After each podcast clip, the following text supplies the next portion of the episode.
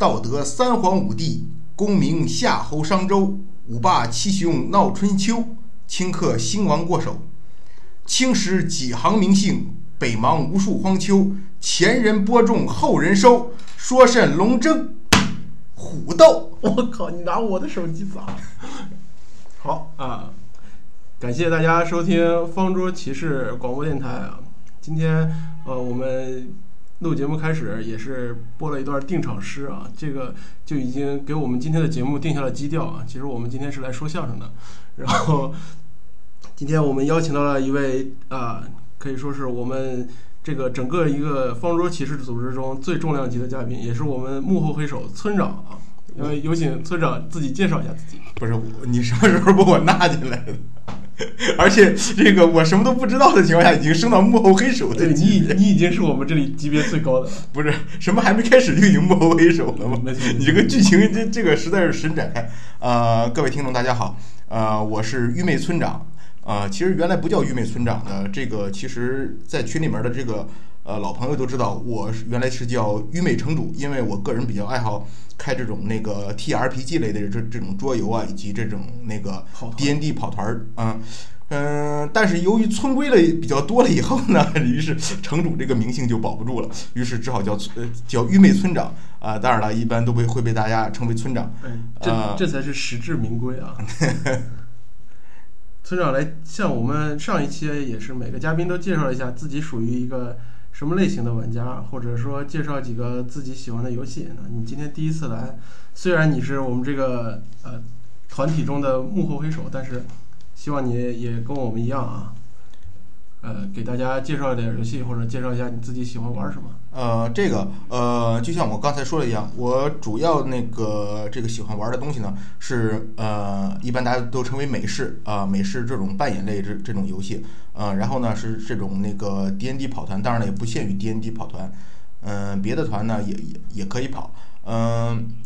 嗯，如果说我我最喜欢的一个游戏的话是这个 M O M，也就是大家所说的这个疯狂鬼宅，它确实是一款非常非常好的、呃这个角色扮演类游戏。呃，剧本的里面剧情的这种多变呐、元素的丰富啊，呃，尤其是在出了这个荒野大阔以后，它这个整体的这个风格被称为 M O M 二点零。呃，然后呢，我在这次可汗上也试开了一次，效果非常非常的好。呃，以后那那已经是上次可汗了。啊，上次可汗，哈哈，这个呃，所以说以后有机会呢，希望呢能有机会和大家一起呃多开这个 M O M 以及其他的这样的这 R P G 类的这这种游戏。啊，好，那呃，今天呢，把村长请过来，然后也嘉宾比较少，因为今天我们是不是常规节目？今天准备录一期一期专题啊，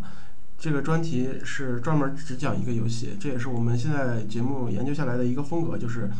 每个月有一期固定节目是类似于呃大家一起谈话的这样的。还有一期呢，就是录一个某个游戏的专题，或者某一系列游戏的专题。今天我们选的这个游戏呢，就是我们美式众非常喜欢的啊《深入绝地》啊，《Descent》。然后请村长来的原因，就是因为啊，这个游戏村长曾经开过啊，然后不止一次啊，不管是第一代还是第二代啊，而且第二代的时候，我也是跟着村长一起玩的。呃，那么首先呢，我就想请村长来介绍一下啊，这个既然它分一代和二代，那这两两代有什么不一样的地方，或者说呃规则上面有什么不同吗？嗯，怎么说呢？呃，从整体上讲，一代和二代呢，它都是一个玩家对抗城主的这样的一个扮演类的游戏。在整体风格上，两座是因为它毕竟是一二代，呃，在整体的风格上是比较比较呃相近的，而且它世界观都是一样的。要说它的不同的地方，在于一些规则细节的一些地方。嗯、二代可以这么说吧，它是更多的去考虑了玩家的感受，呃，希望这个作品做得更加平易近人，玩起来以后更加方便。嗯、应该是，其实它的主要的改变就是在在在这个方面，也就是说，他把整整个作品的这个基调做的做的更加平易近人近人了，而不是像一代那样做的就是有些高冷。呃，所以说呃，就看下来你还是比较推崇那个这个二代的是吧？呃，怎么说吧，各方面原因吧，因为这个我后面可以讲，因为我最早接触的时候，就是一开始是接触接触的是二代，呃，一开始玩二代的时候是也是一个很震撼的，就是刚打开盒子读规则的时候，呃，对我这样的一个喜欢这种角色扮演类游戏的人来说，是一个挺震撼的一个感觉。这个游戏里面，呃，给我们规划出了一套类似这种呃世界观规则的这样的东西，然后呃不同的英雄啊，不同的职业呀。然后职业上还可以那个进行一些那个分支的选择呀，呃，包括城主的设置啊，城主的这个控制的各种各样的怪物啊，地城啊，还有尤其是它的剧本啊，写的都都都都是可圈可点的。呃，在那个一开始游戏的时候，这个整体的这个呃故事的代入感也也比较好，因为这个二代它这个。基础版，我们仅以基础版为例的话，它整个它这套剧本是从头到底是一整个故事的，也就是说，它像跑团一样，如果说你能从头到尾打下来的话，啊，整体的感觉是非常非常好的。它相当于一个人从初出茅庐到最后你完呃成长成一个啊真正的这个惊天地泣鬼神的这种英雄，然后完完成了这个是吧？这个别人所无法完成的这种壮举啊。呃，那那我们就先从呃深入绝地二来说啊。首先，你能讲一下深入绝地二里面？这个游戏的机制是怎么样的吗？或者说，呃，在规则上面，啊，有一些什么有趣的地方可以跟大家分享？嗯，作为机制上来说的话，这个，嗯，怎么讲呢？呃，我分两个方向来讲吧。一个是这个 PC 的这个，呃，就是玩家啊扮演英雄这一方的；另外一面呢，我是讲一下作为城主这一面的这个机制。呃，作为玩家来说呢，一开始呢，嗯，因为它是这样的，它。起始版的八个人物呢，是分成了四个职业，因为这这是二代这个比一代这个独特的一个地方，是它是分职业的。然后呢，每两个人呢是一个职业，每两个人一个职业，呃，有战士、盗贼、法师以及牧师。对，然后呢，每个职业都是有不同特性。比如说，我记得很清楚，就是盗贼是有一个开箱子得宝物，好像比一般人多。啊，不是，是那个你说的这个是盗贼开箱子的话，可以不用到箱子旁边就能开到箱子。啊，对对对对，然后就是我们有一个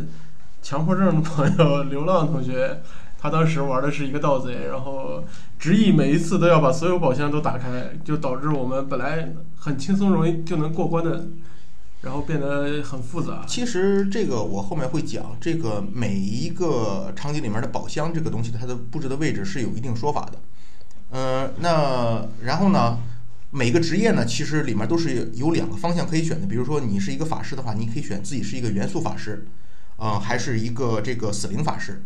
随着后面的扩展嘛，就是每一个职业的分叉开始越来越多。你像一扩加完了以后，战士这个职业就出出现了一个叫冠军。原来战士是一个是骑士，一个狂战士，就出出现了一个冠军这样的一个呃，使用双手武器，并且能给自己的这个队友。呃，有些相当于新天赋，嗯，是这样的，其实它是算是新天赋吧，但是它这个天赋是不能交叉的，是你选哪个职业，以后你就只能只能选这个职业方面的东西。这我是知道的。然后，呃，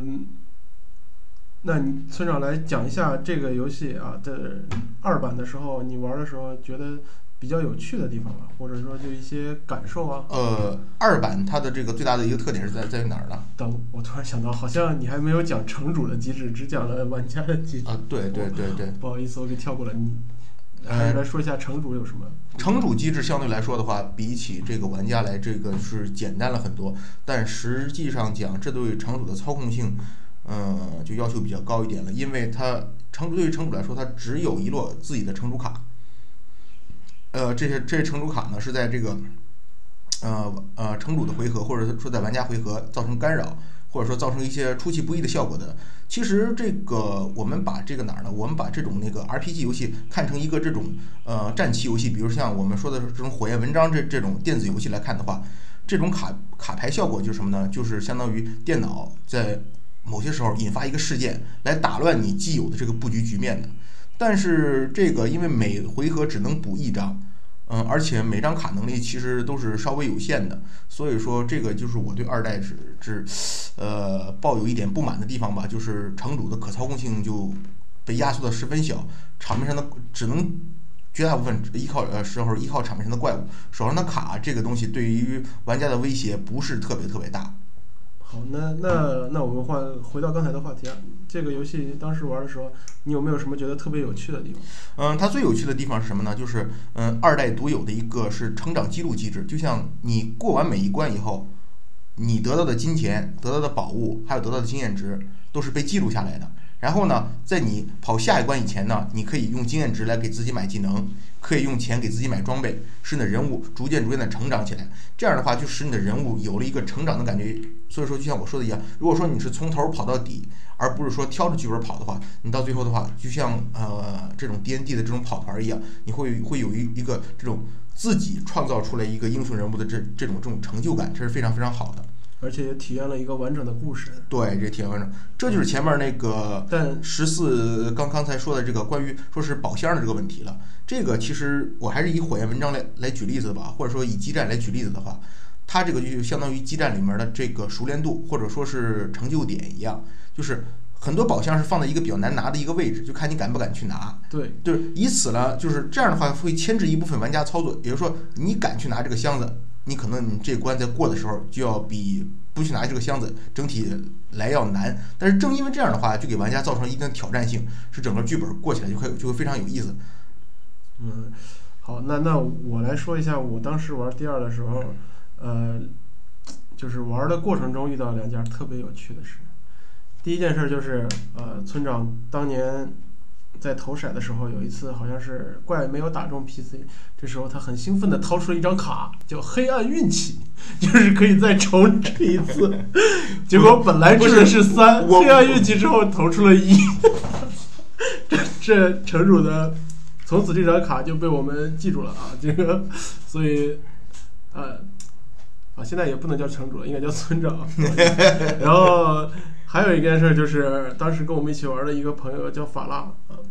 他玩的是一个战士，然后他好像有有一局抱着一个炸药 冲过去炸门，结果不小心把自己炸死了，是不是这样？嗯，不是吧？是他捡了一个，对他捡了一堆炸药嘛，不是是是他捡捡了一个爆爆火瓶嘛？我也不知道，反正就类似于炸弹翻一样的翻翻出爆火瓶来吧？我玩的时间比较久。有有爆破效果，好像这这这局我记得是我开的，但时间比较久。对对对对，当时特别喜感，然后我们也觉得特别欢乐。其实很多人玩这个第二的时候，可能觉得这个非常紧张啊，气氛很严肃啊，就是城城主和 PC 在拼命的对抗，就大家还是要决出一个胜者。但是我们当时玩的时候，就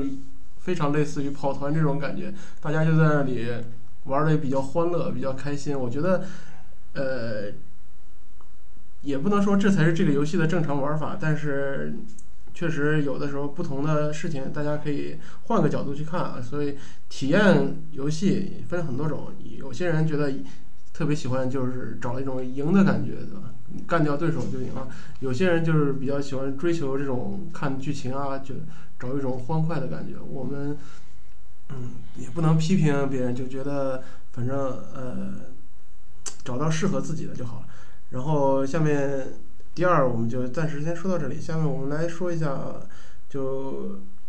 其实村长非常推崇的那个第一啊，然后这个机制和第二有什么不同？呃，这么讲吧，就是第一，如果说是因为它毕竟它是第二的前身，嗯、这么讲吧，就是第一它在机制上是非常非常像 D N D 的一款游戏。首先我看到它职业就多出了好多，不，它没有职业啊。第一是没有没有职业这个说法的。但是人物卡好像哦，对，它只是人物卡多，它它它里面是首先第一，它是没有职业这个说法的，职业这个东西是到第二才才才出现的。它里面只是只是这样说，是你这个人物啊，呃，它里面分为三种属性，一种是近战，一种是远程武器，还有一种是魔法，就看你这人物偏重于哪个方面。那其实也就差不多是有类似职业这个概念。但是它敬畏画的不那么清楚，我后面在我在讲这个第一的技能系统的时候，就会提到这一点。嗯它里面它里面是没有明显职业的，就技能可以互通。呃，技能不是互通的吧？它也就是说，它里面是分为近战、远攻以及魔法的话，对对对它的技能卡也是分为近战、呃所以远没有没有那么多限制，什么圣骑士、对战士这种。就就不会出现像第二那种说是呃某个技能只有这个职业能学，另外一个职业学不了这这种。哦，OK，那呃，首先你给我们介绍一下这个两两座的不同点吧，反正就是两座的不同点，嗯、我先从这个，我还是先从那个 PC 上这这部分这这来讲吧。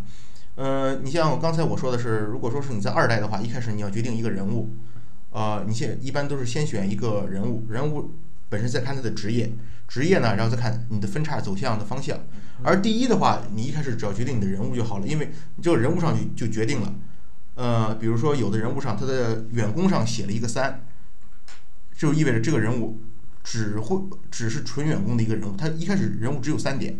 然后有的人物呢会会写一个魔法一，然后力量二，这就是一个呃魔法一近战二，也就是说这是一个稍微会一点魔法的一个近战近战系人物。他就导致什么呢？就是他的技能是怎么选？它可以用比较初级的魔法啊，不是不是，他不是一个初级魔法。然后我再给给大家讲一下，就是因为第二的话，他的那个人物起始的时候的技能是什么呢？是固定的，你的职业决定你的起始技能。随着你后面升级的话，你自个儿就可以随意从你的这个技能栏技能栏里面去买了。而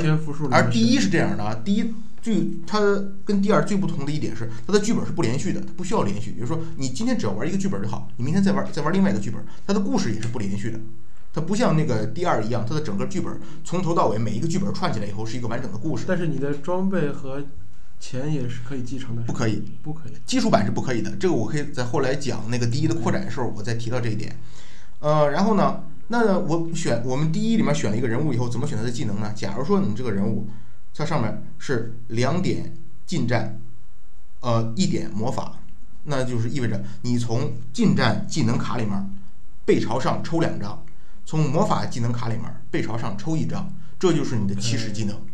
这就是有人就会说，这个就是也是第一被人比较诟病的一点地方，就是就是就是你技能抽成什么样以后，你这可能会导致你这个人物比较诡异。对对对对。呃，但是是这样的，它里面允许你更换其中的一张。他他允许你允许你 reroll 其中的一张，但如果是像你这种黑暗运气怎么办？本来就已经很差，再换一张更差。这个其实是这样的，呃，技能这个东西，它在那个呃绝地一的这个基础版里面看，它其实呃起到一定作用，但是不是一个决定性的作用。就是有技能更好，没有技能的人一样跑。有因为有些时候呢，你也不知道在这个剧本里面你抽的这个技能到底有用还是没有用。因为，除非说你知道这个剧本里面需要什么东西，有的剧本可能是需要啊，我需要一个比较高的攻击力，可能有的剧本就需要一个比较高的一个防御能力，就是扛过去就好。有的剧本可能是需要一个比较高的移动力，说啊，这这这关不用打，能能跑掉就好，是吧？所以说谁也说说不好这个方面。然后呢，再说这个城主方面，城主方面就是在绝地一里面，城主的这个操控性比绝地二要丰富。嗯，可能是因为考虑到这个。城主的这个难易问题吧，或者说是这个就是就是疲劳问题吧。就是第一的里面的话，城主的要操控的东西可以操控的东西是很多很多的。然后二代的话，可以操控的东西非常少的，所以说城主就比较悠闲。呃，悠闲对，因为你手里就那么点资源，场面上就这么些怪物，怪物死光了，往上补一个就完事儿了。然后呢？那你呃，一代一代是你也要考虑怪是怎么走位啊？你只能考虑这些，你只能依靠场面上几个怪物。一旦说是怪物被打残了以后，就是城主会陷入一个非常被动的一个局面。而一代不是这样的，一代是这样的，一代是本身呢，它里面有一个邪恶点那么个设定。每局开始的时候呢，城主会获得相当于场上英雄数量的这个邪恶点数。这不是 M O M？对，是这样的。所以说这个是 F F G 的，你可以看到它是一脉相承的一些东西。然后呢？每轮他抽这个城主卡是抽两张，OK，抽两张，然后每张卡上都有一个使用费用，就是我要靠支付多少点邪恶点才能使用这张卡，而卡上另外一角还印了一个费用是什么呢？是当你弃掉这张卡的时候，它可以为你提供多少费用？哦，就变相的变成钱了。所以说，在这个时候的话，城主上手上可操控性的东西都非常多，呃，比如像像陷阱啊、召唤怪物啊，以及一些这这种事件呐。嗯，它这个这个可操控性比一要丰富的多。然后再说一点，就是在 set up 的时候呢，嗯，绝地一的时候呢，就是只要你没开门的地方，后面东西全都是不 set 的。就和就是这个就是像让更有踢门团的感觉。对，就是踢门。对。而在绝地二里面，set up 的时候是所有东西全部 set up 在上面，也就是说英雄在一开始就可以知道啊，你的兵力里面的兵力部署。这个是我觉得绝地二里面我个人不太喜欢的一点。当然了，就是因为这个才造成了我们后面各种为了开宝箱。做大死的，呃，这个是这样的，那为什么我后来我我仔细想了想，为什么绝地二它要这么设计呢？包括它把一个剧本分成上下一半来跑呢，而不像绝地一的剧本一个剧本要跑时很长时间呢？这个都是为了照顾这个这个游戏的体验感，让你游戏更更好开，更容易开。对对对开起来的时候，比如说我我这个剧本我可以只开一半，然后呢下下半段我下次再开。就就而是涉及到存档这个概念了，当时。对，绝地一的话是这样的话，它导致这一个剧本呢，你开的话，大概大概如果说是，当然了，每次我开的话都都会都因为有交心这个问题，如果不交心的话，大概一个剧本的话，基本上也要跑到将近三个小时。呃，然后呢，还说一点什么东西呢？在于就是复活机制，就是在二代里面啊，呃，你自己人死，就是英雄死了以后啊，有两种办法。第一是自己掷骰子，掷骰子，然后可以就是在自己这这个回合到轮到最后回合回合的时候掷两个红骰子，然后你就可以凭空的站起来，然后或者说别人复苏你一把，把你拉起来。也就是说，这就导致一个什么呢？复活比较简单，它是一个无限复活，只是只是惜命。对它就是不应，只是说耽误了我一回合而已。对，是，甚至如果说别人把你拉起来的话，他只耽误了一个动作，没错。这个就导有一些人动作特别多，这个就导致了就在二代里面，城主就会发现一个出一个比较比较被动的局面，就是打死这个勇者来说的话，就是没什么意义。你你你，因为为什么呢？因为本身你的怪物去打这个勇者的时候，呃，你也要消耗你的怪物，怪物也也会掉血。所以就导致了村长最后已经不以杀死英雄为目标，而以不让英雄拿到全宝箱为目标。呃，对，是这样的，因为你杀死了一个以后，他又会站起来，这个对于对于这个呃英雄这边没有任何损失，呃，这就导致了什么呢？导致到最后的话，就是呃后面的几个扩我还没开啊，但是以基础版来看的话，嗯、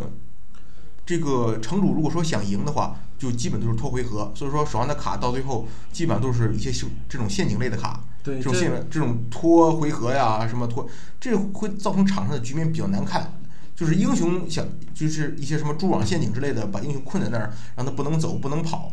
而英雄杀的也不开心，城主这是拖的也不开心，还导致这个游戏时间加长。这个这可能是我对二代的这个一点儿不太好的这种这这种体验吧。但是，呃，至于后面的扩有没有对对这种机制进行修正呢？这这个因为我这个后面的扩开的比较少，已经已经退坑改转第一了，是吗？呃，这个我可以这么这么说吧，就是我为嗯、这个地方耽误大家点时间，我也说说我为什么会转第一啊？嗯，就是因为我在哪儿呢？因为我当时是在 BGC 上，然后当时买了第二，当时其实也开的满心欢喜的样子。对对。然后呢当时玩的还是挺。但是在 BGC 上就看到有人说说这个东西比第一差得远，呃，这这个是一 BGC 上一个著名的玩家，他是一个就是绝地的铁粉儿，用他的话讲，他是因为太喜欢绝地了，所以说实在是不满绝地二呢变成这个样子。他是一个绝地一的这个十分资深的玩家，用他的话讲，呃，绝地一的这个基础版的这个头三个剧本，他闭着眼都能都能布出来这么一个人，因为他因为他他带的团实在太多了。是吧？他就是当时就在那个呃，就是 BBC 呃 BBS 上嘛，就就说嘛，就说这个呃二的这些不良的呃，就是怎么说吧，这种让他不适应的地方。然后呢，我就顺着去看，说是那第一有什么好呢？于是我就去想办法去荡到一些第一的规则尝。试了一下，然后不不不不找到了新的有没有没有机会尝试，因为第一这个东西的话，大家都知道，这个东西在，因为它是一个绝版货，这个并不是我在炫耀什么东西，因为这个东西确实是个绝版货，是是是一个比较难玩到的，所以说我为什么说为什么说第一它比较高冷呢？它就是因为因为这个原因，它是一个绝版货，而且它又没有中文版。呃，一般是以你前收到的是全扩的吗？呃不不不，我我的扩是自己一点点收齐的，我的七龙珠是自己一点点收收齐的。呃，这个现在是已经达到一个全扩的阶段了。就呃就是说那个呃，听我们节目的朋友现在有个福利，就是一旦有如果你想玩这个深入绝地一的话，对吧？只要联系到村长就可以开啊。嗯，这个我我我希望有有机会和和大家一一起这个多多这个开这个绝地一，因为它那个实在是这个，呃，有很多好玩的地方。因为可以说是绝地一后来塑造了后来的绝绝地二啊。我们回到回到前面的话题啊，然后呢，呃，我后来呢是看规则，看规则了以后呢，后来是有机会我收到了一套绝地一，啊，这就收到一套绝地一，然后打开看了以后呢，就会发现它跟二的这个区别在这儿。呃，我并不是说在这儿呃黑这个绝地二啊，嗯只是只，嗯、这个二代它这种电子游戏的这这种感觉就会比较浓重一些。嗯，而一代呢，它就是更接近于这种原始的这种 D N D 跑团的一个呃感觉，所以说这两者呢，作为它这个区别来说的话，呃，就是一个这样。嗯、包括我前面说到的这个二代的这个就是死亡系统，在一代里面它是认为是怎么样死的呢？是，呃呃，所有的英雄吧，在这个剧本一开始有一个总分儿，而你每个英雄自己身上有一个自己的个人分数，也就是说，当你这呃每个人分数不一样，有的人物可能值四分，有的人物可能只值两分，嗯，但是如果说你的人物死了以后，就要从总分里面扣，当总分扣完了，哪怕是你们最后离这个最后的这个目标只差一步了，只要分扣光了也算输，这个就有点像我们以前的更早一点的这种。呃，FC 游戏上面也有命这个说法，只不过是四个人的命是总共的。当然了，它这个分儿在探险过程中是可以不断的往上加的。而作为这个完成剧本的时候，你们这个完成的质量的好与坏，就是看你们剩多少分儿。如果说你们剩的分儿越多，哎，就说明你们打的这个质量就越好；剩的分儿越少，那就说明这个这关就过得就比较勉强。呃，这这次我之前也看你开过一次第一啊，你这个剧本给人感觉就非常有趣，它是。一个一个圈啊，不是一个圈，它是这个剧本叫什么呢？这个是，嗯，这个崩呃，这是那个哪儿的？绝地一的这个一扩崩坏祭坛里面的这个一个剧本，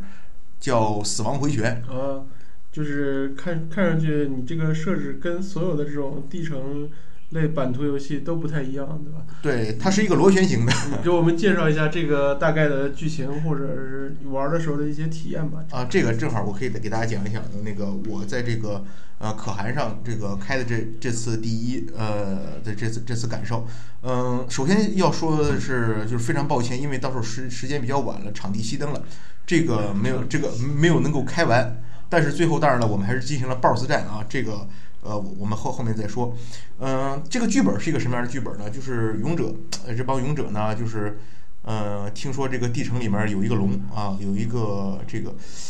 呃，有一个龙，然后呢，就是又又是应村民们的要求，要求下下去这个剿灭这个龙，就非常俗套的，对吧？非常非常俗套。当然了，所有其实所有的这个 RPG 这个踢门团其实都是这样一个俗套的故事啊。当但是当他们进入地城以后，他们就会发现啊。呃，剧本里面是这么讲的，它这个整个的这个地城里面地面是向下倾斜的，有一定微微的倾斜。这个倾斜就会有一个非常好玩的一个地方在哪儿呢？当英雄们真正踏入地城的一瞬间，后面就开始掉下一个石头来，而这个是呃崩坏祭坛里面新加的一种陷阱，叫滚石陷阱。不管你有多少血啊，只要被滚上就死。然后呢，这个石头呢是这个哪儿呢？是每关呃，就是每一轮每一轮呃，最后呢，他要你要掷一个黄骰子加一个红骰子，得出的这个值呢，就是石头往前滚多少。呃，尤其是这个剧本里边更更加凶狠的是，他掷的时候是两个红骰子加一个黄骰子，就属于石头会滚得比较快这种，呃，就逼着英雄们不断往前跑。但是呢，它中间呢，它又又有几个这种。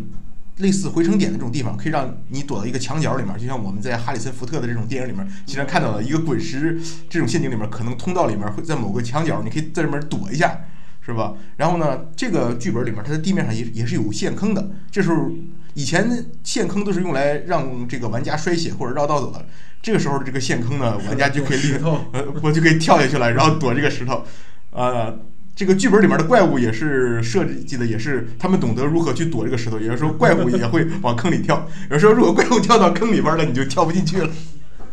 呃，但是如果说你觉得在坑里面或者墙角里面就能躲过这块石头的话，你就错了，因为每三回合会从那边又再滚一块石头下来。也就是说，呃，如果说你非常不幸的被夹在两块石头中间了的话，这个就比较郁闷了。这也是符合你的一贯风格，专门找这种坑爹副本啊，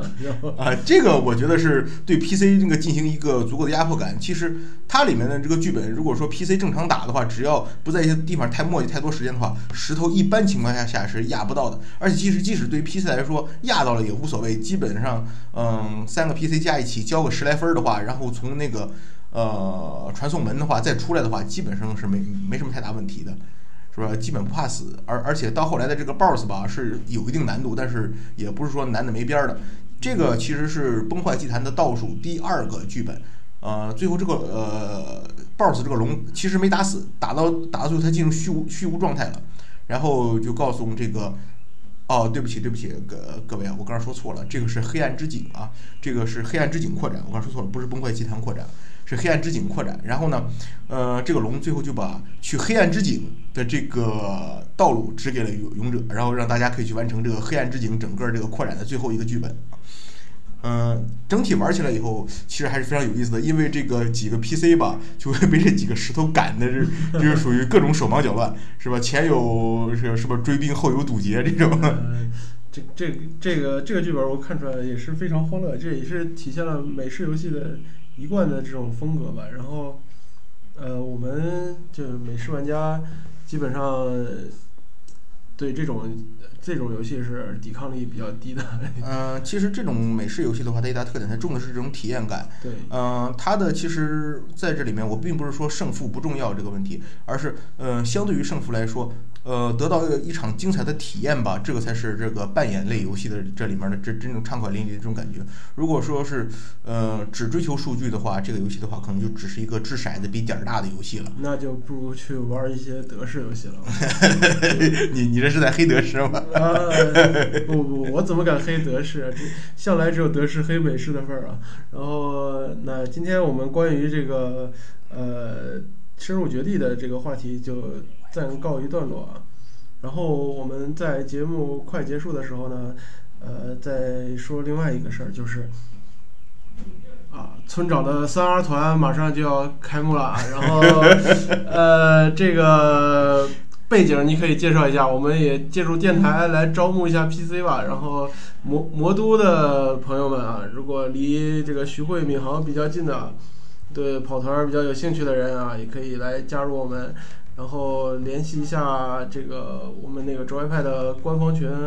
呃，在网上随便搜就能搜到。然后，啊，下面请村长来介绍一下他的这个大航海时代团到底是一个什么概念。这这个就太过分了啊！这个这个就就就太过，因为这个我确实是没想到他能突然袭击这个，因为这个团吧，其实是这样的，呃，我最早最早的我跑的一个团是一个四 E 的一个团。呃，当然，当然，当时只是一个实验性质的，在那个去学一些团，包括这次如果说是带三 R 的话，呃团的话，其实也是一个实验性质的。但是这个团我我构思了好久了，嗯嗯，它是一个怎么说吧，这是一个各方面原因凑在一起得出的这么一个想法来。呃，首先第一呢是那段时间这个呃不知道莫名其妙是那时候是中央六台。把《加勒比海盗》从一到四全部播了一遍，然后当时我特别有有种感觉，我说为什么我们这个角色扮演不能玩一玩一个海海盗的故事呢？然后你也去看了《海贼王》吗？啊，我不看连衣裙好吗？我不看 One Piece。然然后呢，这个是这样的，恰好呢，我当时手里面收到了一个绝地一的一个扩展，叫血海，叫那个 Sea of Blood，嗯，这这么一个血海的这么一个扩展，它里面一大特点就是它里面就有船，就有海。就有这些海的地图啊，当然了，那个时候十四也也收了一个恐惧舰队，是吧？大家这次跑团的时候，我可以用用他那个丝绸周周部给大家表演一下什么叫大海啊！我靠，这个你能看得出来怎么记数字吗？也可以，连风向都有。对我我我们这时候可以用英寸尺吗？是吧？呃，可以可以。呃，其实呢，我是想在这个团里面做一些实验性质的东西，把一些就是 D N D 里面没有的东西。呃，放到 D N D 里面来，嗯，比如说在这里面我会引入一些大航海时代里面的东西，比如说各个人物的属性吧，可以让你去适应在船上不同的这这这种那个位置，呃，比如说可能那个。呃，船长呢需要一个魅力高一点的人物啊，呃，这这种那个水手啊，可能需要个力量高一点的，或者说是这种观察员需要一个敏捷高一点的，感知高一点，加入一点新技能啊，什么航海术、呃，测量术，这个可以，这个这个怎么说吧？这个团实际上讲，它很多地方还还在构思，可能，呃，大家跑的时候会出现呃出现一个呃边跑我还在边构思和完善一些东西的地方。呃呃，这里面想引入一些这个大航海时代里面的东西，比如像这个船，大家可以靠自己挣来的钱呢，把这个船升级一下啊，比如说加一些炮啊，把船那个改的坚固一些呀。然后，因为这些通过这个血海里面的组件的话，都是很容易做到的。然后呢，我想在这个整个故事里面呢，就是嗯，在战斗方面呢，可能会有一些这种跳帮战呐，可能会有一些这个呃，甚至说是那个舰炮战啊，就是这这种那个。互相之间，呃，在没有跳帮的时候是这种舰炮战啊，贴近了以后就就会有这种跳帮，然后会有这种登陆战啊，或者说甚至还会有一些有游泳抢船，甚至在海上遇见什么大海怪之类这种啊非常俗套的东西。但是我希望是有机会用 D N D 和我手上的这些零配件把它表现出来，是吧？甚至我打算这个有场战斗，我有一个非常愚昧的游戏叫摇摇船，是吧？可以可以把大家这个我也我也已经听说了你这个构思，把怪物以及人物放到摇摇船上去。虽然我个人不敢苟。头，但是也也突出了你的奇思妙想。然后，呃，不会有什么恶魔果实之类的吗？好，我不是说了吗？这里面没有啊 One 那 Piece 那关于关于这个跑团的这个这个事儿，我们就说到这儿。然后，呃，感谢大家这次的收听。然后以后村长也会是我们的节目的一个常驻嘉宾啊，他可能会呃经常过来给大家分享自己的一些游戏经验。然后，呃，我们这个团体啊，最近就是准备开始也就正式开始录节目了。下一期就是第一期啊，感谢各位今天的收听，谢谢大家。